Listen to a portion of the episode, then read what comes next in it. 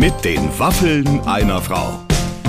Ein Podcast von Barbaradio. Hallo Ladies and Gentlemen. Mm, heute wird's kulinarisch. Ich habe nämlich einen ganz, ganz tollen Gast bei mir und auch Clemens Ja. hat sich seine Einkaufsliste schon gemacht. Unbedingt. Denn wir haben so viel gelernt im Gespräch mit Ralf Zacherl, dass wir jetzt gleich einkaufen gehen müssen. Und äh, wir haben gelernt, Koriander steht ganz oben auf der Liste, oder? Korianderkörner haben wir gelernt, ne? Mhm. Ja. Und eigentlich, das kann man ja wirklich nur jedem empfehlen, am besten den Podcast gleich in der Küche hören, oder? Ja, genau. Sofort parallel Man kann direkt mit. Und, und schon mal, sage ich mal, die Olivenölflasche werden wir auf jeden Fall brauchen. Ja. Knoblauchzehen und Zwiebeln äh, aufgeschraubt, äh, alles hinstellen und legen, weil es, äh, es wird wirklich.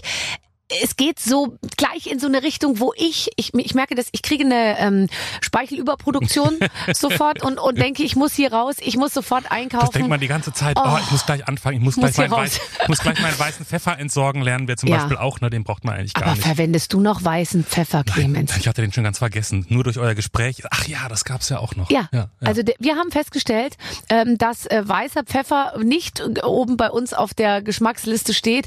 Ähm, wir werden dann im Gespräch klären, warum. Einfach reinhören jetzt ins Gespräch mit Ralf Zacherl, der mit uns äh, in kulinarische Höhen fliegt. Mit den Waffeln einer Frau. Viel Spaß. Ach, ich freue mich heute, weil es geht wahrscheinlich ganz viel um Genuss und Essen. Und es ist ja eins der wenigen Themen, wo ich zu 100 Prozent mitreden kann. Heute bei mir in der Show. Der wunderbare Koch und Mensch, Ralf Zacherl. Ach, Barbara, du bist einfach, du siehst nicht nur gut aus, du bist einfach ein Goldstück. Ja, gell? Ja, aber ich entwickle mich mehr und mehr zum Goldstück, weg vom Aussehen hin, hin zum Goldstück tatsächlich. Ja. Und dass ich dich als Mensch angekündigt habe, das habe ich noch mit keinem anderen Gast gemacht, ehrlich gesagt. Weißt du, ich versuche jetzt auch immer ähm, unrealistische Adjektive wegzulassen, weil manchmal machen wir der die großartigste und mein Lieblings und Ding und es wirkt dann auch unglaubwürdig, aber wenn man sagt, hier kommt der Mensch Ralf Zacher, dann gibt es gibt es ziemlich viel Druck auf dich auch ab, weil du musst dich jetzt als überaus menschlich äh, hier unter Beweis stellen. Ach, Barbara, weißt du, ich wusste genau, warum ich mich schon die ganze Zeit auf den heutigen Tag gefreut habe, endlich dich mal wieder zu sehen, weil es ist jedes Mal immer Ja. so ein schönes, warmes Gefühl, Ja, Mhm. als wenn du gerade irgendwie so, die Sonne geht gerade auf, du liegst am Meer, das warmes Wasser Öl? rauscht. Denkst du an warmes Öl? An warmes Öl, was langsam so, weißt du, über dein Gesicht und dann so langsam deinen Körper runterläuft? Ja, ich habe schon eine leichte Gänsehaut vor so ein wohliger Schauer. Ja, so wird's auch bleiben, weil unsere Themen sind mehr, mehr als wohlig. Wie war die Tomatenernte? Ich hatte eine total tolle Tomatenernte dieses Jahr. Warum? Ja, weil ich, äh, ähm, ja, dank Corona habe ich ja meinen mein, mein Garten echt stark aufgerüstet und Ja. ich hatte dieses Jahr wirklich tolle Tomaten. Ich hatte auch tolle Artischocken, ich hatte Blumenkohl, ich hatte Brokkoli. Äh, die letzten Jahre habe ich immer versucht mit Kohlrabi und Radieschen, aber das funktioniert im Hochbeet nicht so. So, da ist das, gut, dass du sagst. Also, egal mit wem ich spreche, jeder Depp, der noch nicht mal, sage ich jetzt mal, einen Fikus über den Winter kriegt, ja? Wir haben so tolle Radieschen. Und ich hatte immer, äh, mein Mann hat die rausgezogen, hat so gesagt, damit wirst du auf dem Wochenmarkt nichts verdienen. Hat er nur so im Spaß gesagt, weil es war einfach unten die Wurzel, war genauso, die ging, der Stiel ging in die Wurzel über und es wollte einfach kein Radieschen entstehen. Ja, genau. Und, und, und das, was du hast, ist so holzig und hart, dass Ja. du im Endeffekt, also die kannst du mit dem Trüffelhobel aufhobeln, wenn du es schaffst, aber es, es macht einfach keinen Sinn. Und deswegen, also ich bin jetzt mehr so auf die Kohlsachen gegangen und Ja. das funktioniert aber super. Also da hatte ich dieses Jahr wirklich eine, äh, was heißt eine tolle Ernte, aber äh, das war auf jeden Fall, das hat alles gut funktioniert. Das Artischocken, also das Artischocken in einem Hochbeet wachsen. Du bist ja, dein Garten ist auf einer Dachterrasse, wenn ich es richtig sehe, oder? Ja. Also ich habe nämlich bei Instagram ein bisschen geguckt oder liegst du auf dieser, das sieht, das sieht so über, das ist so New Yorkisch, finde ich fast, weißt du? Man, man sieht dich da unter diese Dachterrasse und dann, dann erntest du Tomaten auf der Dachterrasse und jetzt, was mir wirklich ein Stich ins Herz setzt, auch Artischocken. Ich wüsste noch nicht mal, wie eine Artischocke wächst. Wenn du mir jetzt erzählt hättest, die wächst unter, äh, unterirdisch oder auf dem Baum, hätte ich es auch geglaubt. Nee, das ist im Endeffekt äh, stachelige Blätter und ähm, ähm, die, die wachsen wirklich gut. Also ich habe das dieses Jahr mal äh, ja einfach mal probiert. Ich habe nicht geglaubt, dass es funktioniert, aber es hat echt total gut funktioniert und ich werde nächstes Jahr auf jeden Fall mehr Artischocken pflanzen, weil Artischocken, also wenn du die selber erntest, das ist natürlich, das ist, äh, ja, das ist großartig. Und ich meine, ich hatte nur drei Stück dieses Jahr, aber die habe ich groß abgefeiert. Und jetzt mal ganz ehrlich, du kannst ja jetzt hier mit mir offen sprechen. Die Hörer sehen ja nicht, was du mir jetzt zeigst. Wie groß waren die? naja, also die größte war so. Also wie ein Pfirsich eher so ein kleiner. Ja, es war jetzt keine ganz große Artischocke, es war mehr ein Artischöckchen, aber Und machen wir uns nichts vor, an so einem Artischöckchen ist ja nichts dran. Also ich sag mal, der, der, äh, das, was man da reinsteckt in so ein, so ein, so ein Gemüse und was man dann rauskriegt, da hat, muss man ja dann ab und zu schon mal zu dem Gemüse auch sagen, sag mal, du verstehst nicht, dass es sich hier um eine, äh, um eine Geben- und Nebensituation handelt, weil dieses Gemüse ja äh, aus nichts besteht, nur aus Blättern und unten ist ja nur ein halber Zentimeter Fleisch dran. Ja, aber wenn man genug Gnocchis dazu isst und sich sehr auf die Artischocke konzentriert, hat man trotzdem ein tolles Artischockenessen. Das stimmt. Würdest du die Artischocki mit Gnocchi essen oder nur weil die Artischocki und Gnocchi so gut zusammenpasst? Ähm, ich finde so eine äh, äh, Artischocken-Trivolatti, also Artischocke ganz klein geschnitten, dann in Olivenöl richtig scharf angebraten. Ein bisschen Thymian dazu, ein bisschen Knoblauch dazu. Dann löscht du das Ganze mit Weißwein ein bisschen Ja. ab, lässt den Weißwein wegreduzieren, machst ein bisschen in Mühe Gemüsefond drauf. Und dann machst du einfach frische Butter, frische Blattpetersilie und äh, ein bisschen Parmesan dazu und dann die äh, äh, und und dass das so ein bisschen schlotzig einkocht Ja, und dann schlotzig. und dann und dann ziehst du da so ein paar Gnocchis drüber, ein bisschen frisches Olivenöl, das ist ohne Schmarrn, da geht die Sonne auf, wenn du das isst. Ein paar Tomaten aus dem Garten noch dazu und dann hast du ein total tolles Essen. Das ist gut. Also, aber die, das, wir sprechen über Artischockenherzen. Also das, das Ja, nimmst du die dann Böden. unten die Ja, genau. Böden. Also das, Genau. das heißt abtrennen und dann. Oh, also das mache ich jetzt heute Abend gleich, wenn ich heimkomme. Mir geht es immer so, wenn ich mit mit Menschen wie dir spreche, dann bin ich danach, denke ich mir so, oh, jetzt sofort nach Hause und einkaufen. Ja. Ich habe was bei dir gesehen, was mich total begeistert hat. Kno geschmorter Knoblauch. Also ganze Knoblauchknollen in so einer Alufolie. Mhm. Erzähl mal. Das ist total easy. Also du nimmst einfach wirklich eine ganze Knoblauchknolle, äh, äh, packst die in Backpapier ein, machst ein bisschen äh, äh, Alufolie außenrum und machst aber oben auf die auf die Knoblauchknolle machst ein bisschen grobes Meersalz und ein zwei Tropfen Olivenöl. Dann einfach wie gesagt Backpapier, Alufolie und wenn du dann grillst, lässt, lässt du das Ding einfach so in direkter Hitze irgendwo in der Ecke liegen. Und wenn das, wenn das Grillen dann fertig ist nach einer Stunde, dann ist dieser, ist, ist dieser Knoblauch in der Schale komplett durchgeschmort. Und wenn du das zu gegrilltem Fisch, Fleisch oder zu gegrilltem Gemüse isst, also äh, das schmeckt halt unwahrscheinlich intensiv. Das Schöne ist, du kannst relativ viel Knoblauch essen und hast halt nicht so einen extremen, ähm, Ja, so extrem viel, viel, viel Platz in der U-Bahn. Ja, okay. Und äh, äh, es ist super gesund und es ist aber halt vor allen Dingen wahnsinnig lecker. Kriegt man den Knoblauch aus der Schale dann raus? Den kannst du einfach rausstreichen. Also das ist ja dann echt alles weich. Ja? Und dann und dann nimmst du einfach so entweder Finger oder eine Gabel und das Messer und dann, dann tust du einfach diese geschmorten Oh. Inhalt aus der Zehe rausquetschen und dann einfach zum Fleisch oder zum. Man könnte es fast wie so eine, weißt du?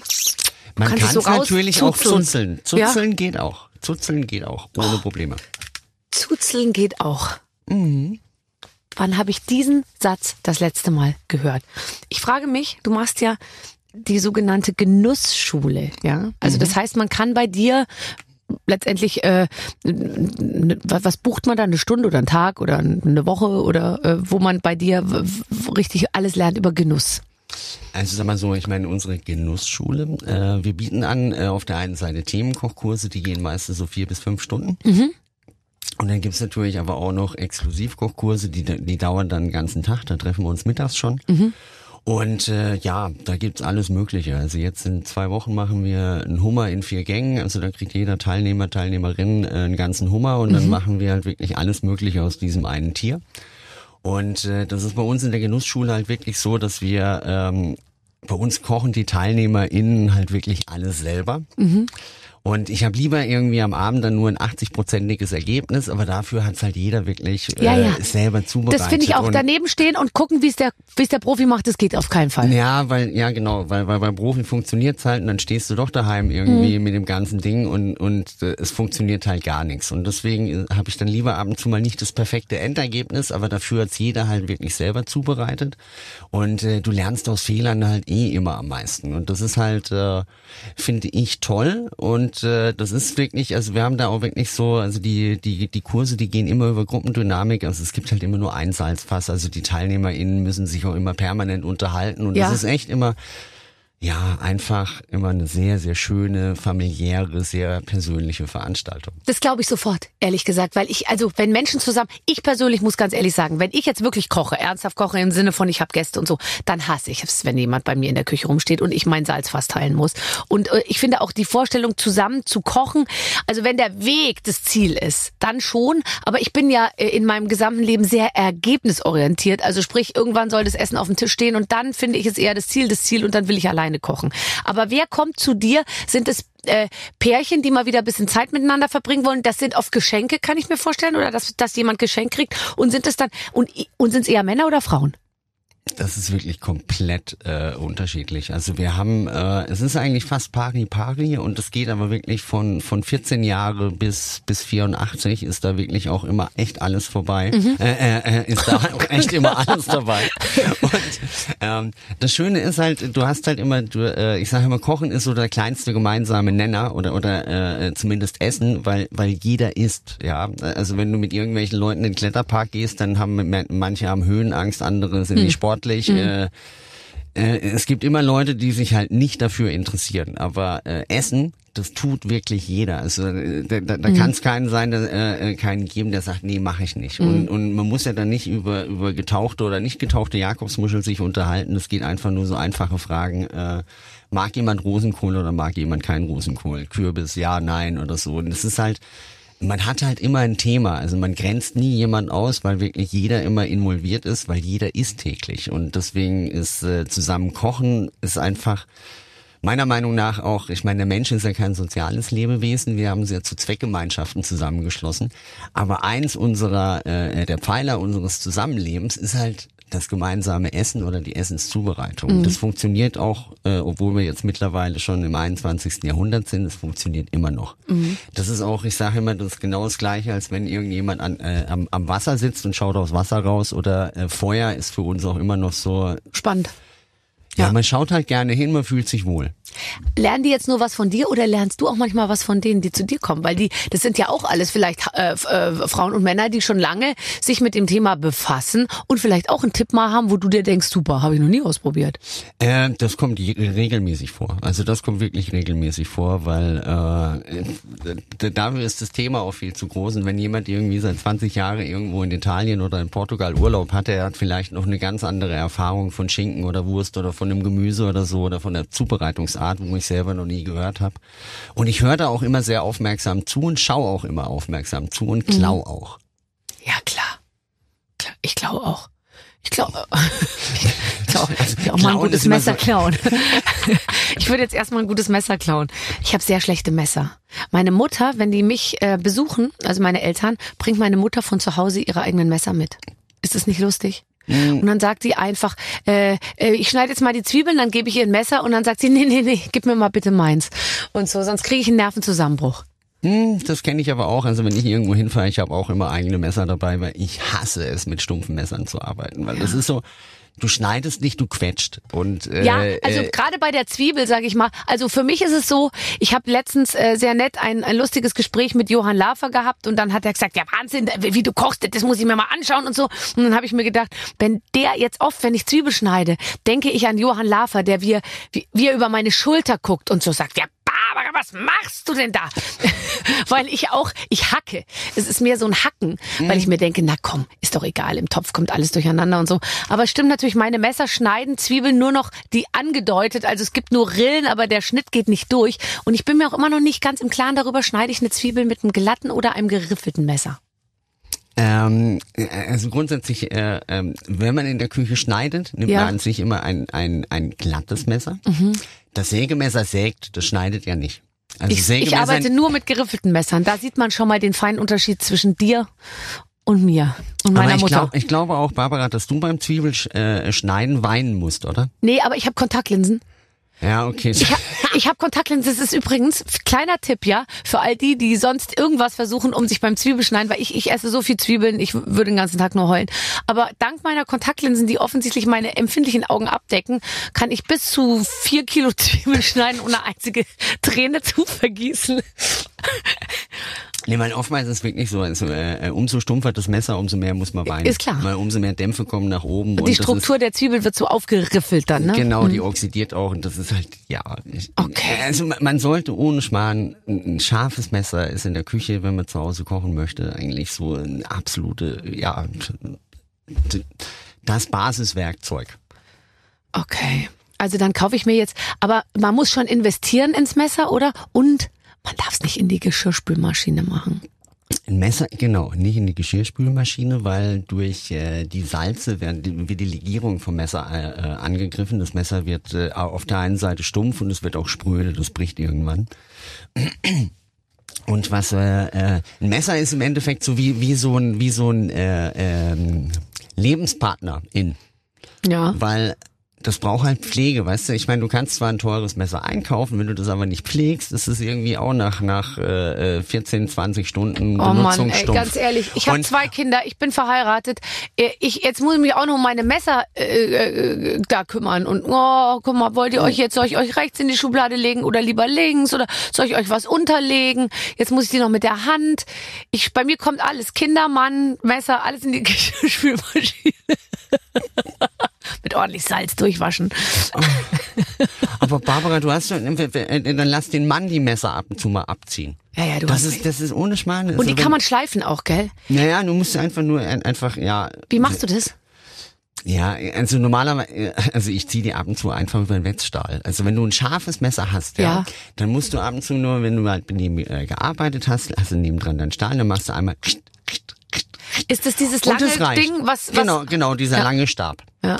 Und äh, äh, der sorgt dafür, dass ein scharfes Messer halt lang scharf bleibt, ja, weil Okay. der magnetisiert das Messer, die Teilchen richten sich alle wieder aus und dann, dann bleibt das Messer ganz lange scharf. Und wenn das Messer aber erstmal stumpf ist, dann nützt der Stahl auch nichts mehr, dann musst du es zum Schleifen geben. Aber wenn du ein scharfes Messer hast und das ab und zu mal da drüber ziehst, dann bleibt das mit Sicherheit drei bis vier Jahre wirklich richtig schön scharf. Das finde ich ja total cool. Okay, weil ich muss ganz ehrlich sagen, ich habe so einen Wetzstahl irgendwo letztens in dieser, du weißt ja, man hat ja so eine Schublade in der Küche, wo alles drin ist und da lag auch noch so was anderes drin, von dem ich nicht wusste, was es ist und dann dachte ich mir, ach, das ist irgendein, keine Ahnung, irgendein Winkel, der irgendwann mal im Regal eingeschraubt war oder so und habe das weggeschmissen und hinterher hat sich dann mein Mann sehr beklagt, dass ich den guten Messerschleifer weggeworfen habe, weil das war so eins, wo du das Messer immer so durchziehen kannst. Du, ich habe das aber nicht erkannt, was das ist irgendwie.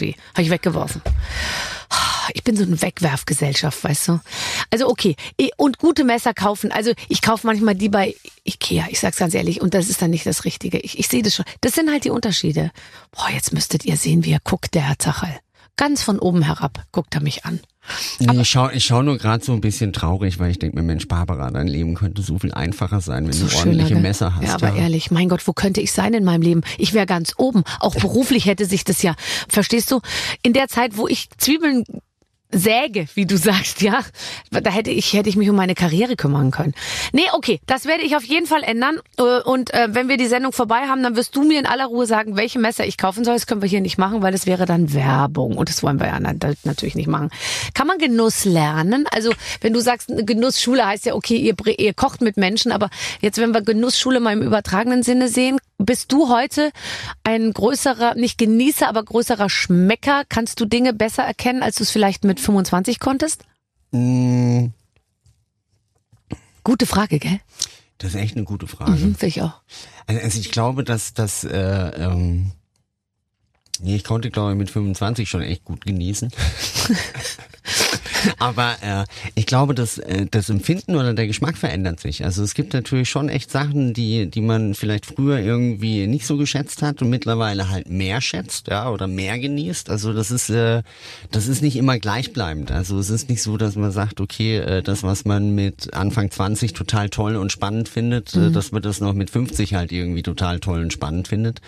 Und äh, ich glaube halt auch, auch gerade, dass äh, bei, mir, also früher war ich halt auch so die typische Fleischpflanze und konnte mit vegetarisch und vegan halt jetzt nicht unbedingt so viel anfangen, aber wenn ich jetzt gerade so die letzten 15 Jahre sehe, hat sich das halt schon total geändert. Also du, man, man, man also ich persönlich lege den Fokus jetzt viel mehr aufs Gemüse oder auf das Obst und, und eigentlich so Fleisch und Fisch ist eigentlich total egal. Also wir, wir, wir kochen zu Hause eigentlich fast 60 Prozent vegetarisch und vegan und äh, es tut mir gut. Also von dem her, ähm, das verändert sich. Also es ist nicht so, dass ich jetzt äh, äh, ähm, anders genieße wie früher. Ja. Nur die, die einzelnen äh, Faktoren, was man jetzt mehr genießt oder weniger, das verändert sich halt permanent. Und letztendlich geht's bei uns in der Genussschule aber einfach nur äh, den, den Leuten, also du kannst ja den Leuten einfach nur Vorschläge machen oder kannst versuchen, für was Neues zu begeistern. Aber letztendlich, wenn es jemand halt nicht interessiert oder wenn der sagt, du, das war zwar jetzt schön mit deinem Blumenkohl, aber ich mag's halt trotzdem noch nicht, dann, mhm. dann, dann ist es auch gut so. Also äh, ich, ich finde immer, man sollte da versuchen, irgendwie seinen eigenen Weg zu finden, weil äh, das ist auch das Beste, weil das äh, der eine mag das, der andere mag das und deswegen sind es trotzdem alles irgendwie tolle Menschen. Also ich sage immer so. Äh, ja, man darf ja keinen ausschließen, nur weil er keinen Blumenkohl mag. Aber genau. ich habe schon, hier kommt direkt die nächste Frage. Blumenkohl. Ich mache gerne, ich bin ja totaler Experimental äh, äh, Koch und und und lese aber ungern Kochbücher. Jetzt habe ich einmal irgendwo gesehen und ich glaube, die haben gemogelt in dem Kochbuch, weil ich gucke mir nur die Bilder an, ja.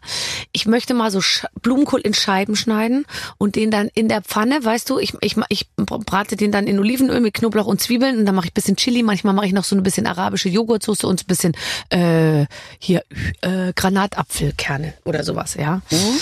Sehr gut. Ähm, vielleicht nochmal Pinienkerne bisschen drüber oder so. Wie krieg ich jetzt diesen scheiß Blumenkohl so geschnitten, dass der nicht total zerfällt? ja gut, ich meine, äh, der Blumenkohl hat ja Röschen. Ja? Mhm. Und äh, das Problem ist natürlich, wenn du jetzt Scheiben haben möchtest, ja, ja kriegst du im Endeffekt, wenn du den Blumenkohl jetzt die Blätter unten abmachst und den Strunk noch so Scheiben krieg ich dann. Und dann kannst du den zwar aus dem Mittelstück kriegst du ein paar schöne Ganz genau. äh, äh, Scheiben, ja, aber der eine. Rest äh, ja, eine. ja. Der macht dünne Scheiben, dann kriegst du zwei raus. Dünn geht ja nicht mit meinen Messern. Ja, okay, dann. Meine Scheiben sind immer elf Millimeter dick. Ja, okay, okay. Also wenn du, wenn du im Endeffekt also schöne große Röschen hast, kannst du natürlich irgendwie die zwei schönen Mittelteile in Scheiben mhm. schneiden und mhm. die restlichen äh, äh äußeren Dinger, die, die musst du halt dann, dann, dann fang zuerst an, die großen Scheiben zu braten und alles, was so den kleineren Kladderadatsch brätst du halt einfach danach nur Das habe ich übrigens genauso gemacht, ja. Ja. ja. ja. Oder du machst es natürlich so, dass du sagst, ja, du hebst dann die ganzen, die, die kleinen Sachen auf und machst davon Blumenkohlpüree und mhm. dann hast du im Endeffekt einen gebratenen äh, Blumenkohl ja. und kannst dann auch so ein Püree davon davon machen, weißt ja. du, gerade dieses Püree, einfach auch nur Knoblauch, Zwiebel, Blumenkohl anschwitzen, bisschen Salz dazu, ähm, bisschen Kokoscreme dazu und dann kannst du das dann, wenn der Blumenkohl weich ist, schön pürieren, kannst natürlich auch in jede mögliche Richtung abschmecken. Genau. Und äh, dann hast du dieses, diesen schönen gebratenen, knackigen und den schönen cremigen und hast ein total tolles Blumenkohlessen. Super. Oder du nimmst die kleinen Stücke. Ja und nimmst einfach so eine grobe Kastenreibe, aha, also so eine aha. Kastenreibe und dann tust du die einfach nur so so grob roh reiben aha. und und tust den einfach so als Blumenkohl Kaviar roh marinieren. Das kannst du natürlich Wie geht auch. ein roh marinieren? Naja, du, also du reibst den Blumenkohl, Aha. dann machst du einfach ein bisschen Salz dazu, kannst ein bisschen braunen Zucker dazugeben, machst ein bisschen Zitronensaft dazu, ein bisschen gerösteten, gemahlenen Koriander, ein bisschen Olivenöl, dann hast du so einen roh, äh, roh marinierten Blumenkohlsalat. Wenn du das als Kaviar machen willst, kannst du im Endeffekt ein bisschen Sepia-Tinte noch dazu machen, dann ist du so schwarz, krümelig und äh, äh, das passt natürlich auch total schön. Also das ist auch echt eine sehr, sehr leckere Art Blumenkohl zu essen. Du kannst natürlich auch noch, weil Blumenkohl ja ein bisschen blähend ist, noch ein bisschen geröstet gerösteten Kreuzkümmel dazu machen, dann ist er so ein bisschen leichter verdaulich und äh, schmeckt sehr, sehr sexy. Was mache ich denn jetzt heute Abend? Artischocke oder Blumenkohl? Ich bin hin, ich mache beides. Ich es, bin hin und her gerissen. Äh, es hat beides noch Saison. Ich finde auch. Also das, ich, ich freue mich jetzt schon. Ich freue mich schon, dass das Gespräch gleich vorbei ist, damit ich endlich einkaufen gehen kann. Nee, aber vor, aber nix da. Vorher äh, möchte ich von dir wissen, wenn jemand sich so wie du mit 26 äh, den ersten Stern holt ähm, von Michelin, dann heißt es ja, dass du ähm, entweder in sehr kurzer Zeit ziemlich viel gut gemacht hast oder hast du schon als Kind ganz früh da gesessen und dich ganz besonders fürs Essen interessiert? Oder warst du auch ein ganz normales Kind, was nur Nudeln ohne Soße wollte, Pommes frites und Pizza ohne Belag? Ähm, also ich denke, dass ich schon ein ganz normales Kind war, hatte allerdings natürlich dieses große Glück oder auch das Pech, in einer, in einer, in einer Gaststätte groß zu, äh, zu werden. Mhm. Also ich glaube, ich habe als Neunjähriger schon mehr Schnitzel paniert wie manche Hausfrau mit 70. Äh, also ich bin halt irgendwie so mit, mit, mit dem Kochen groß geworden. Also meine Mutter hat's gehasst, als ich im Kindergarten schon ganz schlau war und konnte mir schon früher selber mein Kaba selber machen. Meistens ist die Milch übergekocht und das war so ein alter Glühplattenherd. Meine Mutter hat immer die Krise äh, bekommen und sagte immer, bitte weck mich, bevor du anfängst, Frühstück hier zu machen. Und äh, Ähm, ja, also ich bin schon, ich habe relativ früh angefangen und äh, muss allerdings auch sagen, äh, als wir mit 26 den Stern bekommen haben, da hatte ich auch zwei starke Partner an meiner Seite, also der Rolf Laudenbach und ich, wir waren zusammen Küchenchef und wir hatten noch mit Katsuya Fukuhira einen ganz starken Japaner, der unser, äh, unser Sous-Chef war. Den mhm. habe ich von Wohlfahrt damals mitge äh, mitgebracht und äh, wir waren eigentlich wirklich so ein Dreiergespann und äh, haben uns und hatten natürlich auch das restliche Team war sehr gut und stark und motiviert und äh, war eine tolle Zeit, ist aber auch schon so lange her. Ja, naja, ja, ja, aber so lang kennen wir uns ungefähr schon, würde ich jetzt mal sagen. Bevor wir natürlich gleich noch über die etwas äh, die etwas äh, ansprechende und auch in Anspruch nehmende Ausbildung äh, äh, äh, zum Küchenchef sprechen. Das ist natürlich immer das Spannendste, auch für unsere Leute zu Hause, damit man einfach mal sieht, man muss auch mal durchhalten, wenn es ganz, ganz doll schlimm ist, um später hier äh, äh, in diesem Podcast sitzen zu können. Ähm, spielen wir ein Spiel. Lieber Ralf, liebe Barbara, meine Redaktion hat wieder was vorbereitet. Wir haben es uns als Redaktion diesmal besonders leicht gemacht, denn wir haben die Hörerinnen und Hörer gefragt, was sie unbedingt von Ralf wissen möchten. Alles war erlaubt. Wir haben Überstunden gemacht und mussten neue Redakteure einstellen, um diese Abertausenden von Fragen durchzugehen. Die besten haben wir zusammengetragen. Hier, liebe Hörerinnen und Hörer, kommt hoffentlich eure, kommen eure Antworten. Ach, wunderbar. Ich liebe es. Da kannst du auf alles schön antworten und ich schreibe mit und äh, und mache eine Einkaufsliste. Was zur Hölle macht man mit Hirse? Meine Nachbarin redet immer von Hirse hier, Hirse da. Fragt Maria. Stimmt übrigens wirklich ist Hirse, äh, steht ja jetzt auch immer im Bioregal zwischen Bulgur, mein Favorite übrigens, Couscous und äh, ich weiß nicht was. Oh, ich habe aber ehrlich gesagt Hirse bisher auch noch nicht gemacht. Mhm, der Herr Zacherl auch nicht, wie ich seinem Gesicht entnehme. Ich bin, ja, ja, letztendlich, ich meine, du kannst äh, Hirse ganz normal mit einem leicht gesalzen, äh, gesalzenen Wasser einfach äh, äh, bissfest kochen, kannst du dann irgendwie lauwarm als Salat marinieren, auch mit ein bisschen Zitronensaft. Du kannst so ein bisschen mit Ras El Hanout arbeiten. Mit was? Äh, Ras El Hanout äh, ist, ist im Endeffekt das das äh, äh Ras El Hanout. Ja, man sagt immer, das ist so eine Couscous-Gewürzmischung. Ja, ah. hat so ein bisschen orientalischen Flair, ist glaube ich irgendwie sinngemäß über, übersetzt das äh, Gewürz der, weich, äh, der reichen Menschen. Ah. Und äh, Dann es, es, es ist halt so eine schöne orientalische Gewürzmischung und das kann man wunderbar äh, Super. Äh, damit nehmen. Okay. Man kann aber, ich habe jetzt auch vor kurzem schon mal ein, äh, das war so eine Art Milchreis, aber nur auf Hirsebasis gemacht. Mm. Das geht auch. Mhm. Aber ich muss echt sagen, ey, Hirse ist jetzt nicht unbedingt meine Kernkompetenz. Aber also ich finde zum Beispiel, also ich mache oft so, äh, weißt du, Taboulet äh, mhm. mit mit ganz viel Petersilie und dann dann mache ich eben da Kichererbsen drunter und dann eben auch ein bisschen Bulgur äh, so, aber da ist mir das Bulgur irgendwie lieber, weil ich finde zum Beispiel Couscous schmeckt manchmal so ein bisschen nach ähm, so feucht gewordenen Skisocken. Also ich weiß nicht, ob jemand jetzt weiß, wie feucht gewordene Skisocken, aber ich kenne das schon vom Skifahren, dass wenn du abends die Skischuhe ausziehst und dann riechen die Socken ein bisschen so, wie Couscous schmeckt, finde ich. Oder umgekehrt. Wie? Ich, Barbara, ich glaube, das passiert Bist nicht du kein Skifahrer? Ich war eher der Snowboarder, aber äh, äh also meine Skisocken riechen eigentlich nicht nach Couscous, also die stinken eher, aber ich meine, Barbara, wenn deine nach, nach Couscous riechen. Dann ist doch alles in Ordnung, ähm, oder? Äh, ich glaube, wir sollten mal Skifahren gehen. ah, ich bin halt durch und durch ein Öko, sogar meine Socken riechen nach Couscous.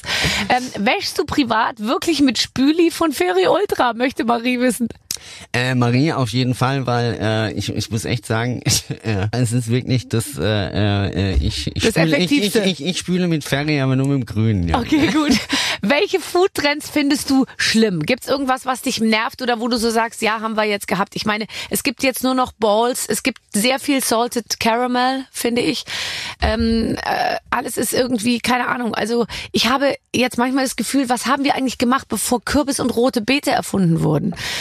Die Welt war so viel ärmer, weil inzwischen gibt's nur noch Kürbis und rote Beete, was ich persönlich toll finde. Aber es gibt schon so Trends, welcher geht dir auf den Keks, welchen findest du super? Ja, also ich brauche keine Süßkartoffelchips mehr. Nee. Die schmecken auch einfach nicht so gut wie die anderen. Nee, die sind in den meisten Fällen immer immer viel zu süß und äh, ja, aber sonst von den Trends finde ich es eigentlich okay, dass wir alles so ein bisschen äh, weniger Fleisch haben, das Gemüse immer ein sehr großes äh, äh, ein sehr großes Thema geworden ist. Ich finde auch diese ganze Levante-Küche total spannend. Was ist die Levante-Küche? Ja, so so so Israel, Oh, Palästina natürlich. und, Nur. und d- das Ja. ist schon irgendwie, Ja. weil, weil weil die halt echt toll mit Hülsenfrüchten umgehen. Wir essen ja eh alle viel zu viel Weizen hier. Ja. Und äh, äh, da ist halt äh, vor allen Dingen das Gemüsethema halt toll und die gehen halt toll mit Gewürzen um. Also da da passiert halt was im Mund und das finde ich ja auch immer sehr sehr spannend. Was ist das Gewürz, frage ich jetzt mal kurz. Ähm, ich bin ja auch irgendwie dein Zuhörer. Was ist eigentlich ge- das Gewürz, was ich unbedingt haben sollte? Weil ich sag's dir ganz ehrlich, ich bin wirklich ein sehr guter Koch, aber ich mache fast nur Salz, Pfeffer, Knoblauch, Chili ähm, und ab und zu mal ein bisschen Kreuzkümmel oder oder oder äh, so. Aber ich, ich brauche noch mal so ein bisschen was, wo man jetzt so sagt, das muss man einfach im Schrank haben. Ähm, da würde ich auf jeden Fall sagen äh, Korianderkörner. Korianderkörner, okay. Äh, Also wirklich diese Körner einkaufen und dann Mhm. wirklich ne, neben eine Pfanne kein Fett rein und Okay. dann einfach diese Körner rein, dann einfach so bei bei einer mittleren Hitze, bis sie richtig anfangen zu duften, so zehn Minuten richtig äh, rösten und dann in die Mühle und dann hast du im Endeffekt Koriander ist ja, also die Korianderblätter ist ja wie Bayern München, also man liebt es oder man hasst es. Ja. Aber Koriander ist für den Körper halt so ein bisschen harmonisierend, entspannend, appetitanregend. Das ist so ein, Oh Gott, ist so ein bisschen Appetitanregend. Ich- Das kann ich auf keinen Fall nehmen. Sonst kann Nein, ich das Haus nicht es mehr ist, verlassen. Äh, äh, äh, es wirkt aber so ein bisschen harmonisierend, weißt du? Und, und, und die Blätter, wie gesagt, also die mögen ja ganz viele äh, Menschen nicht, aber die, aber die Körner haben im Endeffekt die gleichen Inhaltsstoffe. Und äh, gemahlener Koriander gibt halt so ein schönes, äh, so ein frisches, röstiges Aroma. ist und ja eine so, super Idee. Und das ist so so so besser wie Magikraut noch. Ja. Also das kannst du, also bei uns im Schmitz und Co. Wir verwenden irgendwie, ich glaube, die achtfache Menge äh, Korianderkörner wie schwarzer Pfeffer. Okay. Ach, das ist ja interessant. Das ist bei uns wirklich überall drin. Das ist an jedem Gemüse, in jeder Brühe, an, an jedem Fisch, Fleisch. Es ist eigentlich Super. bis auf Okay. Dessert wird es halt permanent verwendet und es gibt halt im Ganzen immer so ein bisschen noch so so eine er so ein erdigen so, Pfiff. so, Ja. so, so einen schönen Dampf ja, Mhm. und ist noch gut für den Körper. Also wie gesagt, das ist so ein bisschen so das Wellnesskraut für für für den Körper, harmonisierend, krampflösend. Man fühlt sich einfach gut. Und jetzt schaut euch den Herrn Zachal mal an. Ich meine, der schaut ja auch aus wie das blühende Leben, weil der die achtfache Menge an Koriander einfach isst. Ich, äh, ich äh, starting from zero, weil ehrlich gesagt frischer Koriander ja, aber Korianderkörner habe ich überhaupt nicht auf dem Schirm. Werde ich jetzt zu Hause äh, gleich machen, weil du gerade schwarzer Pfeffer sagst. Ich frage mich manchmal, äh, zum Beispiel, wenn ich Bahn fahre, ja, da ist in den Pfefferstreuern immer weißer Pfeffer drin. Der riecht nach Kuhscheiße. Wer auf der Welt benutzt noch weißen Pfeffer? Ich habe keine Ahnung. Also ich sage nicht Kuhscheiße. Ich finde immer, das riecht so ein bisschen nach frisch erbrochenem, wenn man, wenn man, Oder wenn so. man, wenn man weißen Pfeffer malt. Ich verstehe es auch nicht. Nee, also gell? ich bin auch gar kein weißer Pfefferfreund. Also wenn dann richtig Ich glaube, keiner ist es, aber man muss es einfach den Leuten mal sagen. Mach doch mal in die Pfefferstreuer einfach schwarzen Pfeffer. Ist wahrscheinlich teurer oder, oder der lässt sich nicht so fein mahlen oder ich weiß nicht, was das Problem ist. Ich verstehe es auch nicht, also weil, weil ich habe auch mal Google irgendwie nachgelesen und eigentlich ist ja der schwarze Pfeffer der unreif geerntete Pfeffer und der weiße Pfeffer ist der reife Pfeffer. Deswegen Ach so, also der, dementsprechend müsste der andere ja viel günstiger sein. der, an sich ja schon, ja, weil weil deswegen ist der weiße Pfeffer ja auch nicht so scharf wie der schwarze Pfeffer. Ja. Aber er hat halt genau dieses dieses dieses dieses dieses hä- diesen hässlichen Geruch. Ja, Ja, und ich auch. Äh, ich ich finde es auch früher, als ich noch in der Ausbildung war, hieß es ja immer weißes Fleisch weißer Pfeffer, dunkles Fleisch schwarzer Pfeffer. Und, äh, und Fisch auf keinen Fall schwarzen Pfeffer, weil äh, dann denkt der Gast, die Pfanne war nicht sauber. Und aber ja, äh, das ist ja eigentlich sind die 80er vorbei. Ja, wirklich. Oh, ja, ja. Ob man wohl auch in 20 Jahren auch über uns jetzt oder über, über unsere Kochkünste so, äh, so reden wird, weil man dann schon wieder ein Stück, Stück weiter ist. Ich bin gespannt. Ähm, wie rette ich Essen, das zu viel Salz abbekommen hat, möchte äh, eine Zuhörerin ähm, wissen. Ja, also zu viel Salz ist halt immer echt ein großes Problem, Mhm. weil du kannst halt zu viel Salz, also äh, ja, du musst es einfach aufstrecken. Also es ist, Aufstrecken. Ja, es ist, äh, also wenn du, wenn du merkst, okay, du hast jetzt die Suppe versalzen, dann musst du halt aus den zwei Litern Suppe halt drei Liter Suppe machen, weil sonst äh, Salz kriegst du halt irgendwie Mhm. Nee. halt nicht irgendwie gedeckelt. Also wenn irgendwas zu scharf ist, kannst du mit Süße arbeiten. Äh, man kann natürlich bei etwas zu Salz auch nochmal mit, mit, mit Säure arbeiten, aber es wird halt einfach Nee. immer salzscharf bleiben. Also Salz kriegst du irgendwie halt nur durch durch Aufstrecken. Also du musst mehr machen. Also ich habe, ähm, bei der Suppe ist es jetzt schwierig, aber bei mir ist es ganz selten mal so, wenn ich den, ich habe jetzt letztens einmal den Salat wirklich versalzen, da habe ich den einfach nochmal in die in die Seischüssel zurückgeschüttet und habe den einfach nochmal mit Wasser abgespült. Ehrlich gesagt, habe nochmal von Solche- vorne angefangen. Solche Sachen gehen. Ja. Also wenn du jetzt Geht sagst, bei okay, ich habe hab den Ja. Gurkensalat versalzen, dann Ja. nimmst du einfach die Hälfte vom Gurkensalat und lässt die halt nicht äh, in Sieb und dann schön nochmal Wasser Genau. drüber laufen lassen. Das geht. Aber wenn du jetzt eine Suppe oder sowas hast oder du hast ein Kartoffelpüree, das Kartoffelpüree kannst du halt schlecht abwaschen, weil dann Ja. ist nichts mehr im Sieb. Nee. Aber, aber wenn du jetzt zum Beispiel einen Rotkohl oder sowas angesetzt hast, ja, dann nehm einfach einen echten Teil raus, wasch den nochmal ab, Ab. dass das Salz halt weggeht. Das krieg, Kriegt man dann abwaschen hin, ne? geht dann auch, aber geht halt nicht bei jedem Gericht. Ähm, Gibt es irgendein, Ge Ge also irgendein Lebensmittel, was du überhaupt nicht magst? Katze. Verstehe ich. Du hast ja jetzt auch zwei. Zwei Kater, habe ich gehört. Ja, Ist das schön? es ist anstrengend. Warum denn? Zwei Kater klingt auch so nach, dass man sich echt so zwei, da holt man sich ja zwei so Typen ins Haus irgendwie, gell? Ja, die sind halt so unterschiedlich. Der eine ist halt leider so unsportlich. Ja. Und äh, äh, ähm, also ja, ja, ich habe eine Dachterrasse und die sind auch viel auf der Dachterrasse und äh, dadurch, dass Berlin ja die ganzen Dächer zusammen sind, äh, dann gehen die halt öfters über die Dächer spazieren. Und äh, der eine kommt auch immer wieder zurück, aber der andere schafft's halt immer nie. Also der kann zwar am anderen Haus runterspringen, schafft Aber den Rückweg aber nicht. Oh Genau, Gott. ja, ja. Und, und dann steht er halt immer nachts um eins und schreit die ganze Nachbarschaft zusammen. Aber wie machst du das denn dann? Äh, mittlerweile kennen wir alle Nachbarn, die äh, in den Dächern äh, außenrum wohnen, weil Und, äh, die kennen uns auch, weil wir, wir kommen dann öfter so einen retten Kater. nein. Oder kannst du dir nicht so eine, wie so eine, so, so kleine, so, so Bretter oder Bohlen irgendwo hinlegen und dann kannst du die immer dann so rüberreichen und dann kannst du ihm so einen kleinen Steg bauen. Nee, das ist, nee, also das sind schon etwas größere Strecken, aber Ach so, okay. äh, äh, nee, also das Leben, muss ich sagen, ist mit den zwei Katern ist ein ganz anderes Leben, aber äh, es macht, ja, die sind schon sehr süß, die sind echt sehr süß. Ja, lassen sich so ein Kater mehr, weil ich finde ja so Katzen, da hast du ja gar nichts. Ich finde, das finde ich das frustrierendste überhaupt, dass so eine Katze, die will sich nicht streicheln lassen, sitzt den ganzen Tag unterm Bett, frisst und kackt. Jetzt mal von einem nicht unbedingt Katzenfreund kurz zusammengefasst. Ähm, Ja, ich meine, man, man, äh, du, du hast schon ein bisschen recht, hast du. Also Hunde haben Herrchen und äh, Katzen oder Kater haben Bedienstete. Diener. Ja. Das, das ist auch immer so lustig, wenn er dir erklärt, also wenn er jetzt sofort nichts zu fressen kriegt, dann stirbt er sofort. Und dann lassen sie sich auch immer gleich umfallen. Dann, dann fallen sie vor dir um und jammern. Das ist echt so lustig. die sind schon, ja, die haben einen guten Hau, die zwei, aber äh, ja, ich äh, äh, schätze die schon sehr. Okay.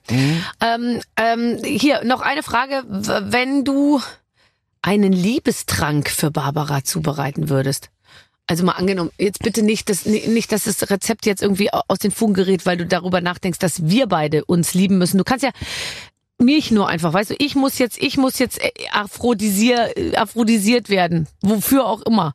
Wie würdest du es machen? Möchte, es möchte wirklich die Hanna wissen. Ich kann nichts dafür. Und Liebestrank ist schwer, oder? ein Liebesdrang. Ja. Die sollen mir K.O.-Tropfen geben einfach.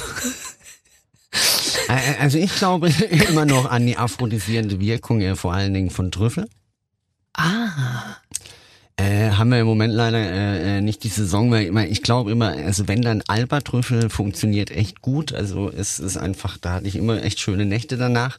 Aber äh, Lie- Liebesdrang muss ich sagen, nee, da machen wir einfach so einen so einen so einen Ingwer-Shooter und machen machen noch ein bisschen Chili dazu, Ja. dass es halt so richtig schön warm ums Herz macht. Okay. Aber du weißt schon, gell, wenn die Frau Chili im Mund hatte und danach nochmal woanders beigeht, dann kann das schon ganz schön brennen. Ähm, ja, aber ich Ja, ja. Na, pff, gut. Aber ich sag's nur. Die Mischung aus Chili, Ingwer und schwarzer Pfeffer. jetzt habe ich einen roten Kopf. Ja, äh, wir müssen die Dinge offen ansprechen. Unser Publikum fordert es ein. Der Liebestrank für Barbara ist gefordert. Ja, okay, Chili, Ingwer, äh, äh, Honig. Genau, okay. Und wenn ich dann so richtig scharf in Anführungsstrichen bin, dann kannst du mir ja noch mal ein bisschen äh, Milch und Joghurt hinterher schütten, damit ich sozusagen wieder mundmäßig neutralisiert bin. Sonst machen wir halt mal ohne Küssen. Ist ja auch okay. So, ähm, das perfekte Ei zum Frühstück. Oh, weißt du, was ich immer zum Fr Darf ich mal sagen, was ich zum Frühstücksei mache? Wenn ich Rührei mache, dann mache ich manchmal Zwiebeltomaten, Apfel mit Butter ähm, so äh, in der Pfanne so richtig schön andünsten. Und dann äh, zum Rührei dazu, finde ich. Und dann vielleicht manchmal noch ein bisschen sch so Schinkenstückchen äh, dazu oder so. Aber am allerliebsten vor allem der Apfel dazu. Gott, wie der guckt, wie du guckst, du windest dich ja fast auf deinem Stuhl. Bist du nicht, findest du es nicht gut? Nee, ich habe nur gerade überlegt, was ich jetzt darauf noch sage. Aber äh, ähm, ich, ich, ich Apfel, Tomate, Zwiebel. Oh, finde ich das. Siehst du, das ist jetzt einer der Punk Punkte, wo du nach Hause gehst und sagst, jetzt habe ich mal von, von meinem Gast gelernt heute. Ich, ich, ich probiere das mal aus. Ich, ich probiere das aus. Also ich, ich finde Apfel, also grundsätzlich mal, ich liebe Äpfel. Ja. Apfeltomate ist so eine so eine Kombination, wo ich sage, okay, habe ich jetzt noch nicht so oft gehabt, Ja. aber ich, ich probiere das am Sonntag aus. Und vor allem die Zwiebel dann dazu, weißt du, Zwiebeln und dann ganz viel Butter und das schön abgeschmeckt und dann vielleicht ein bisschen Schinken dazu, muss aber nicht unbedingt. Und also Schinkenwürfel und dann zum Rührei. Also, ich dachte, da sagst du jetzt, ja klar, das hat der Bocuse erfunden damals und das ist toll, dass du das ganz von alleine rausgefunden hast, Barbara. nee, ich finde, ich finde, das ist äh, das ist auf jeden Fall, ein, also es ist ein ähnlicher Ansatz wie bei mir. Also mein mein äh, äh, Lieblingssonntagsei ist äh, im Endeffekt, das ist äh, gerösteter Brokkoli. Also Brokkoli auch irgendwie so klein, äh, klein schneiden, den Strunk immer so ein bisschen kreuzförmig einschneiden. Dann in Olivenöl schön langsam braten, geröstete Korianderkörner dazu, bisschen Salz dazu, ein bisschen äh, Tabasco, oder, äh, also ein bisschen Chilisauce Ja. äh, oder Chiliflocken dazu. Und dann, äh, und, und dann kippt man da im Endeffekt so auf einen Brokkoli zwei, zwei angeschlagene Eier drauf, lässt die ganz langsam anstocken und dann machst du so ein bisschen Brie de Mode, Camembert in die Mitte und eine Schale Gartenkresse und dann Klappen. Das ist so geil. Oh also ich sage immer so, das ist äh, äh, das Gewinner-Omelett oder der Tag ist dein Freund-Omelett, weil wenn du das gegessen hast, äh, du hattest Legst Brokkoli. dich direkt wieder hin. Nee, dann hast Nee. du, äh, also das ist für zwei Personen, dann hast du nur ein Ei gegessen, hast ganz viel Brokkoli noch dabei, äh, äh, dabei gehabt, die Gartengrenze ist toll, der Käse macht das immer in der Mitte schön würzig und schlotzig. Äh, man kann auch noch einen kleinen Schuss Sojasauce in den Brokkoli vorher äh, dazugeben und das ist echt, das ist so scheiße. Entschuldigung. Köstlich. so lecker. Köstlich, köstlich heißt es, glaube ich. Also das, äh, das ist eine, ist eine tolle Sache. Letztens äh, habe ich äh, im, im Umfeld meiner Kinder mal wieder Spaghetti mit Ketchup gegessen. Zu, völlig zu Unrecht äh, etwas unterschätzt, weil wenn man es mit, äh, nein, er halt mich nicht für, für eine schlechte Mutter, um Gottes Willen, aber manchmal essen Kinder ja sowas und wenn da noch Butter mit ins Spiel kommt und so ein bisschen Ketchup, also ich rede jetzt nicht darüber, dass man einen Berg davon isst, aber so ein bisschen hat es manchmal so einen Geschmack, der gar nicht schlecht ist. Naja, okay, du hast. Ja, die, pff, nee, ich mag keinen Ketchup. Also, Das ist mir zu süß. Ja. Ist mir echt zu süß. Ja, ja. Ich bin auch, wenn, wenn, Pommes, dann nur Mayo, kein Ketchup. Ich finde, Ke- Ketchup ist so, ist, ist für mich echt überschätzt. Ja. Ich ja, mag aber auch Chili kein- Mayo. ich- Chili Mayo? Chili Mayo liebe ich Super, auch. ich auch. Aber, aber ich, ich mag auch keine Currywurst. Also Nee, ich auch nicht. Ich, Äh, Das finde ich aber auch. Ich finde, das hatten wir jetzt auch. Und es geht auch nicht mehr. Ich finde so die ganze Zeit nur, ich bin echt immer schockiert, wenn ich mir überlege, mein Gott, die meisten Deutschen essen jeden Tag, also in der Kantine eine Currywurst. Das sagt ja auch irgendwie ein bisschen was aus. Ich habe mich letztens eben mit Johann Lafer unterhalten und der sagte, er plädiert jetzt dafür, dass man an einem Tag in der Woche kein Fleisch isst. Stell dir das mal vor. Ich dachte, wir reden schon darüber, dass man nur noch an einem Tag in der Woche Fleisch isst. Aber da, wir, wir diskutieren immer noch darüber, dass man nur an einem Tag mal auf Fleisch verzichtet. Und das ist schon schwer bei den Leuten. Also ähm, das heißt, da, da gibt's echt noch viel Luft nach oben. Ich wollte jetzt nur noch mal hier Finde ich auch. hier sagen, ich bin ja wirklich um null politisch und ich finde auch immer bloß keine Message die ganze Zeit, weil alle Prominenten haben jetzt ja immer die, irgendwas auf ihren Fahnen stehen und so. Aber ich finde bei dem Thema, da haben wir als Verbraucher endlich mal die Möglichkeit, wirklich was zu beeinflussen, weil ich kann nicht beeinflussen, ob, ob VW jetzt weiterhin SUVs baut und, und, und Audi. Aber ich kann beeinflussen, ob ich halt auf Fleisch verzichte ab und zu mal. Und das verstehe ich nicht, dass die Leute das nicht machen. Ja, ich finde ich finde ich finde schon äh, das Wort Verzicht irgendwie Ja. so doof. Ja. Ich finde halt äh, wenn wenn man wenn man Gemüse richtig richtig gut zubereitet, verzichte ich ja auf nix. Hm. Weißt du, ich, ich äh, wie gesagt, wenn, wenn man jetzt nochmal bei den Gnocchi ist mit der mit, mit der Artischockentrivolati sind, Ja. ey, das ist so ein geiles Gericht. Also da, da machst du noch ein bisschen Rucola-Salat dazu. Also wenn dann jemand sagt, oh, ich brauche jetzt aber ein Steak dazu, das ist ein Blembo. Äh, oder also das, es, es ist, ist ja kein Verzicht, ja. Es ist wirklich kein Verzicht. Ich sehe es ich seh's genauso. Ähm, als du, ähm, wann hast du gesagt, du willst Koch werden? Wie alt warst du? 16. Ist eigentlich, sage ich mal, mutig, oder? Weil Koch ist, als du 16 warst, war Koch noch nicht cool. Koch Nee, aber, aber ich fand's cool. Nee, es ist, also es war wirklich so, ich, ich ähm, da, da mein Vater ja Koch ist, äh, sollte der Sohn natürlich auf keinen Fall Koch werden. Und Mhm. Ich hatte, ich hatte dann irgendwie äh, Realschule fertig und dann sagt meine Klassenlehrerin, äh, äh, äh, der Ralf ist zwar ein fauler Sack, aber er sollte auf jeden Fall auf Wirtschaftsgymnasium gehen, weil äh, obwohl der echt faul ist, hat er trotzdem irgendwie, äh, ich, ich glaube, ich hatte äh, äh, ein Sechs oder was äh, Zeugnisschnitt und dann das hören ja die Eltern total gerne, also sollte der Ralf aufs Wirtschaftsgymnasium. Und ich wollte aber definitiv nicht aufs Gymnasium. Und äh, ich sollte an, an sich sollte ich danach eine kaufmännische Lehre ma machen. Und dann war ich da auch irgendwie zwei, zwei Wochen auf der, auf dem, auf dem Wirtschaftsgymnasium und äh, habe dann aber für mich beschlossen, ich mache jetzt eine Kochlehre und das war das einzige Mal, wo ich, da hatte ich wirklich, ich, ich glaube, da waren die Eltern, da hatten wir fast zwei Monate lang Zoff, weil das fanden sie voll scheiße. Also das fanden sie überhaupt nicht gut. Und äh, ja, es hat ein bisschen gedauert, aber sie haben es dann irgendwann akzeptiert und dann wurde ich halt Koch.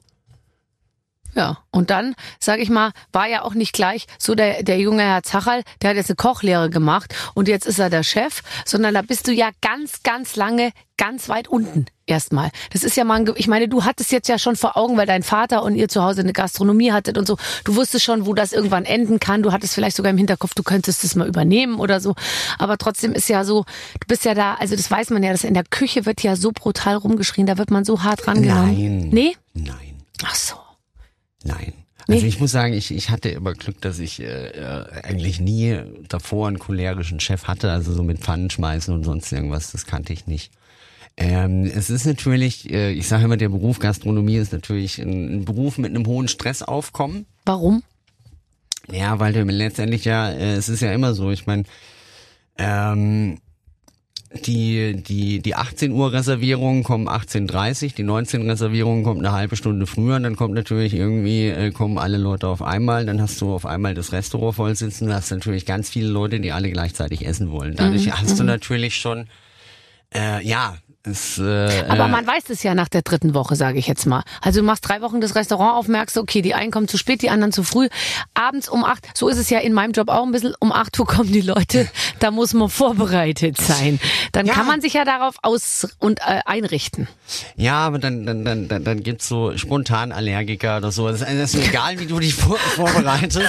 Es kann, es kann, es kann halt trotzdem, es, es kann halt trotzdem stressig werden. Und das ist aber halt so eine Geschichte, wo, äh, äh, die, die, die, die, der, der Stress, den darf man sich nicht zu Herzen nehmen und äh, äh, letztendlich ist es halt so, ich meine dadurch, man, man, man hat in der Küche dann nicht immer immer Zeit irgendwie so, könntest du mir mal bitte die Salzmühle rüberreichen? Nee. äh, sondern Salz. Und, und dann, dann hat man halt kürzere Ansagen. Also das klingt für jemanden, Kein Verb der mehr. Für, für, für, ein, für einen Außenstehenden klingt, klingt es manchmal dann so ein bisschen äh, vielleicht äh, ähm, laut oder so, Ja. aber aber nee, es ist einfach, das ist eine, äh, das ist, das nennt man Kommunikation in der Küche. Total. Und, das finde ich in äh, Ordnung. Und es hat sich da, äh, also ich glaube, äh, hinsichtlich in der Küche, da hat sich die letzten 20 Jahre wirklich einiges getan. Also von den Arbeitszeiten. Äh, ähm, es ist ja auch gesetzlich geregelt, man darf gar nicht mehr so lange arbeiten.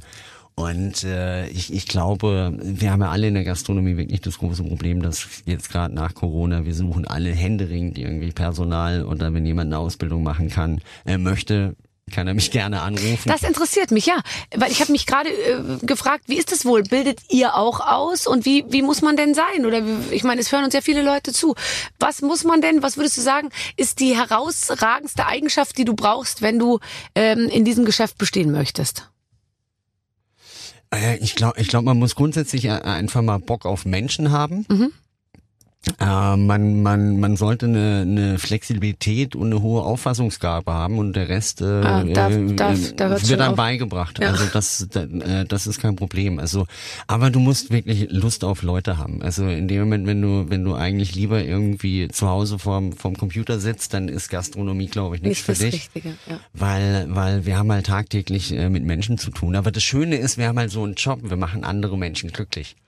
Also wir müssen keine, ähm, ja, also zu uns kommen äh, keine Leute, die Probleme haben. Also die haben vielleicht schon Probleme, aber die haben jetzt keine gesundheitlichen Probleme und wir müssen die heilen und wir haben auch nicht irgendwie die Verantwortung, dass wir Brücken bauen und äh, da darf das Ding nicht zusammenstürzen. Nee. Ich sage immer, das Schlimmste, was dir als Koch oder Köchin passieren kann, ist, dass der Gast sagt, dein Essen ist nicht gut. Aber jetzt mal ganz ehrlich, das passiert ja nicht. Ja, Also, das, ich meine, das es passiert gibt- schon manchmal, aber aber hey, äh, ähm, äh, also ich mir ist es lieber. Ich habe ab und zu das Problem, dass mal jemand sagt, oh, ist zu salzig oder ist zu scharf oder hat mir nicht geschmeckt, aber ich Mhm. möchte halt Charakter essen. Und äh, mir ist es wichtig, dass wenn jemand mittags bei uns zu essen war, äh, äh, äh, zum Beispiel Mittagsessen war, dass er abends noch weiß, dass er was er gegessen hat. Mhm. Und manchmal hast du natürlich so Essen, das schaufelst du einfach nur rein, weil es einfach auch so so ähm, emotionslos gekocht wurde nicht spannend im Mund ist und äh, äh, abends fragt man sich, scheiße, was hatte ich denn heute Mittag zu essen? Ich weiß es gar nicht mehr. Ja, und, und ich finde halt Charakteressen, da weißt du, was du Mhm. Ja, gegessen hast ja. und das ist halt wichtig. Ich denke mir oft, wenn ich äh, beim Italiener, ich bestelle nicht gern Essen so äh, zum Mitnehmen, äh, also außer was, was ich nicht zubereiten kann. Also ich, ich liebe es auch mal äh, natürlich Sushi zu bestellen oder weißt du irgendwie oder jetzt mal indisch oder so, weil das traue ich mir jetzt in der Konsistenz irgendwie nicht zu. Ähm, und manchmal hat man auch gar keine Zeit, das äh, dann zu machen. Deswegen bestellt man ja. Aber also zum Beispiel jetzt italienisch bestellen, da muss ich ehrlich sagen, da, das, also wenn du dann sagst, ich nehme dann die ähm, Aglio e Olio, also mit Knoblauch und Öl und bitte scharf, dann kriegst du da jedes Mal eine eine sämige, nichtssagende Geschichte in dieser Alu-Box da, wo ich mir jedes Mal denke, das kann doch nicht sein. Und das ist es eben so, oder, oder mit Tomatensauce, wo du, was nach nix schmeckt, oder Arabiata und so. Also ich, äh, ich mag es gerne, wenn es wirklich so würzig ist. Ich hasse das, wenn es hinterher so ist, dass man denkt, es es wurde reizarm zubereitet. Verstehst du? Das finde ich auch. So wie das Käsesandwich bei Lufthansa, wo man einfach alle Allergiker dieser Welt gefragt hat, wie muss es schmecken, dass es wirklich keinen stört. Und dann ist man auf diese Art von, ich weiß gar nicht, was es ist, ob es wirklich Käse ist, was die da gefunden haben, was im Prinzip ohne jegliche Art von Reizstoffen, also kein Salz, kein Kraut, kein Dings, keine Butter, kein nichts. Und das finde ich einfach schlecht. Ich auch. Nee, nee, da, da bin ich absolut bei dir. Also ich finde, Essen sollte was Spannendes sein, Ja. dann, dann, dann, dann macht's auch mehr Spaß. Ja, und das Käsesandwich übrigens bei Lufthansa, falls uns, falls uns äh, Carsten Spohr zuhört, kann ruhig nach Käse schmecken, weil deswegen nehme ich ja ein Käsesandwich. Weil wenn ich sage, ich mag keinen Käse, der nach Käse schmeckt, dann esse ich ja das Salami-Sandwich, ja. Oder ich esse halt nix oder ich speichel meine Serviette ein, wenn ich weder das eine noch das andere mag. Aber ich finde halt irgendwie zu sagen, ich esse ein Käsesandwich, was aber gar nicht nach Käse schmeckt, weil irgendeiner gesagt hat, oh, es darf aber auch nicht zu, das verstehe ich irgendwie nicht. Aber ich verstehe so vieles irgendwie nicht mehr. Ich verstehe so vieles nicht mehr. Ich verstehe auch nie, warum es auf Langstreckenflügen, ich habe schon länger mal mehr keinen gemacht, aber ich erinnere mich, wann immer ich mal länger im Flugzeug saß, es gibt immer grundsätzlich Bohnen oder Blumenkohl. Und dann meist ohne Koriander, der ja offensichtlich dazu, oder was hast du gesagt? Nee, Kreuzkümmel sorgt dafür, dass das bisschen entblähend wirkt. Ähm, ist immer Bohne und, und Blumenkohl angesagt auf Langstreckenflügen, damit man sich so richtig einfurzt, bevor man landet. Ich hatte schon so lang keinen Langstreckenflug mehr. Ich wollte eigentlich, ich wollte eigentlich äh, an, an Anfang dieses Jahres wollte ich äh, an meinem 50. wollten wir auf die Malediven, aber das Ja. ging ja leider nicht. Nee. Und dann war es auf der Dachterrasse, oder? Ich, ich, ich habe ich hab, meinen 50. Geburtstag bei meinen Eltern gefeiert. Das ist auch nicht das, was du in der, Gast, in der Gaststätte, das ist auch nicht das, was du dir vorgestellt hast. Nee, nee, ich meine, ich mein, das war wunderschön. Äh, Letztendlich war es so, dass meine Eltern gesagt haben, okay, äh, feiern kannst du eh nicht, dann kommen wir alle nach Berlin. Dann sagte ich, ich komme, bevor ihr euch alle in Bewegung setzt, dann, dann setze ich mich lieber in Bewegung und komme Ja, zu euch. ja. Und dann hatten wir wie so einen Kindergeburtstag, ja. Ganz schön. Ja, ja. Wo, wo, wo fährst du denn hin? Also wenn du jetzt sagst, in Malediven, ich würde dich eher in Südostasien verorten als in Südamerika. Äh, Barbara, du bist halt einfach ein schlaues Mädchen, gell? Ja, nee, ich bin auch wirklich äh, an sich äh, ein sehr großer Asien-Fan. Äh, muss allerdings sagen, wir waren dieses Jahr das erste Mal in Kroatien. Kroatien ist wirklich ein Träumchen. Also landschaftlich total toll. Äh, wir haben toll gegessen, tolle Weine auch. Äh, das Meer ist ein Traum. Äh, Piplitzer Seen. Kann ich jedem nur empfehlen. Also da, äh, wo sie Winnetou gedreht haben. Ja, das sieht ja unglaublich aus, da die ganze Landschaft. Also du läufst die ganze Ja. Zeit mit so einem Grinsen rum und Ja. äh, äh, also man, man ja so grenzdebil. Also einfach du, du läufst durch, durch die Natur und grinst halt die ganze Zeit, weil es so schön ist. Und dann waren wir am Schluss noch drei Tage Venedig und Venedig kann ich dieses Jahr auch echt nur empfehlen, weil es Klar, kein fast keine Menschen. Ich weiß, das ich ist weiß. voll toll. Ich weiß. Ja, ähm, das, äh, das, das klingt alles äh, ziemlich toll, ehrlich gesagt. Ähm, hast du Corona gut überstanden jetzt? Also restaurantmäßig und so. Ihr habt ja, ich habe ein bisschen was gelesen, wie ihr Köche euch auch. Ich meine, Tim äh, Melzer war ja am Anfang sehr engagiert. Ähm, Nelson Müller, mit dem habe ich ein Interview gemacht, ziemlich am Anfang, als es losging mit Corona. Der hatte dann Boxen gemacht, die verschickt wurden und so. Wie, wie, wie habt ihr es überstanden und bist du guter Dinge jetzt für die Zukunft? Also sag mal so, ich meine, wir haben Corona überstanden, äh, wir haben auch Boxen gemacht, wir hatten ja durch die Weinhandlung auch den Laden immer noch mit To-Go essen und hatten eine Genusstheke. Oh, und Wein wurde sehr viel getrunken. Ja, ja, also es ist, äh, sag mal so, wir haben es überlebt, aber es war einfach eine bescheidene Zeit. Und ich glaube auch so gerade so März, April dieses Jahres, also da dachte ich mir, also ich, ich habe echt überlegt, auch mal zum Therapeuten zu gehen, weil es, äh, ja, ich meine, man, man ist es ja wirklich so als Koch gewohnt, äh, dass einem am Tag im Schnitt irgendwie so zehn Leute sagen, äh, wie toll man ist und sich bedanken für das leckere Essen. Und wenn du das halt dann über Monate nicht hörst, ja, und, und vor allen Dingen, ähm, ja klar, wir haben Boxen gemacht, aber ich meine, du kochst was Leckeres, dann schaust du zu, wie es oder oder dann lässt es kalt werden und dann und dann und, und dann steckst du das so portionsweise in Plastikbeutel und schweißt die zu und, weiß, und es nicht das, du hast nee. halt du hast halt nicht irgendwie so das diese Befriedigung, die fehlt dir und Hm. und wenn und und das das das ging ja dann wirklich monatelang so und im März April war es, da habe ich mich mit meiner Frau so oft auch angezopft und gezickt, weil ich war ein Arschloch. Also es hat einem wirklich gefehlt und, und man wurde auch depressiv. Also das ist so, das kannte ich seit 40 Jahren oder 45 Jahren nicht, dass die Tage zu lang waren. Und ich wollte keinen Töpferkurs m- machen und ich wollte auch keine Fremdsprache lernen. Nee. Ich meine, beim im ersten Lockdown hast du noch Garten gemacht und hast alles Mögliche ja. gestrichen. Das stimmt wirklich. Der erste Lockdown, jetzt mal ganz ehrlich, rückblickend äh, sieht man das ja jetzt auch nochmal ganz anders, war ja wirklich der Himmel auf Erden. Ich bin manchmal raus. Es war ja ab 25. März, glaube ich, gutes Wetter. Drei Monate lang. Ich stand manchmal draußen und dachte mir, ich höre die Welt noch nicht mal mehr atmen. Es war so leise. Niemand war unterwegs. Manchmal sind Leute vorbei und sagten, wir haben trockenes Brot für eure Hühner. Wir werfen es in einer desinfizierten Tüte über den Zaun. Dann, dann stand man so in, weißt du, fünf Metern Abstand, dann so, ja, werft es rüber. Und so, es war wie in so einem, es war wie in so einem, wie, wie auf so einer anderen, äh, auf einem anderen Planeten.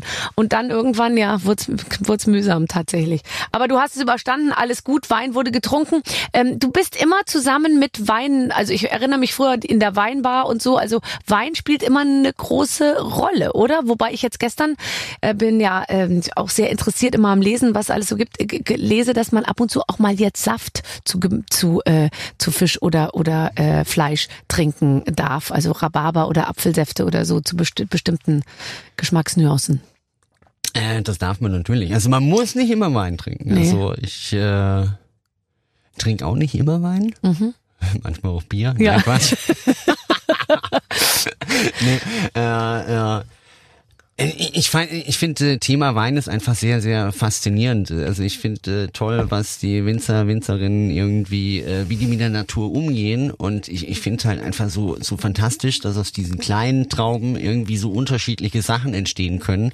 Oder, oder dass zum Beispiel die Traube vom, vom gleichen Berg von Jahr zu Jahr trotzdem und, äh, anders schmecken kann. Und äh, dieses Thema, ja, ich, ich habe da Spaß dabei. Ja, ich kann total nachvollziehen und es ist einfach, es alles das, was dahinter steht, nämlich sich einfach mal auch eine Stunde hinsetzen und genießen und zurücklehnen und so.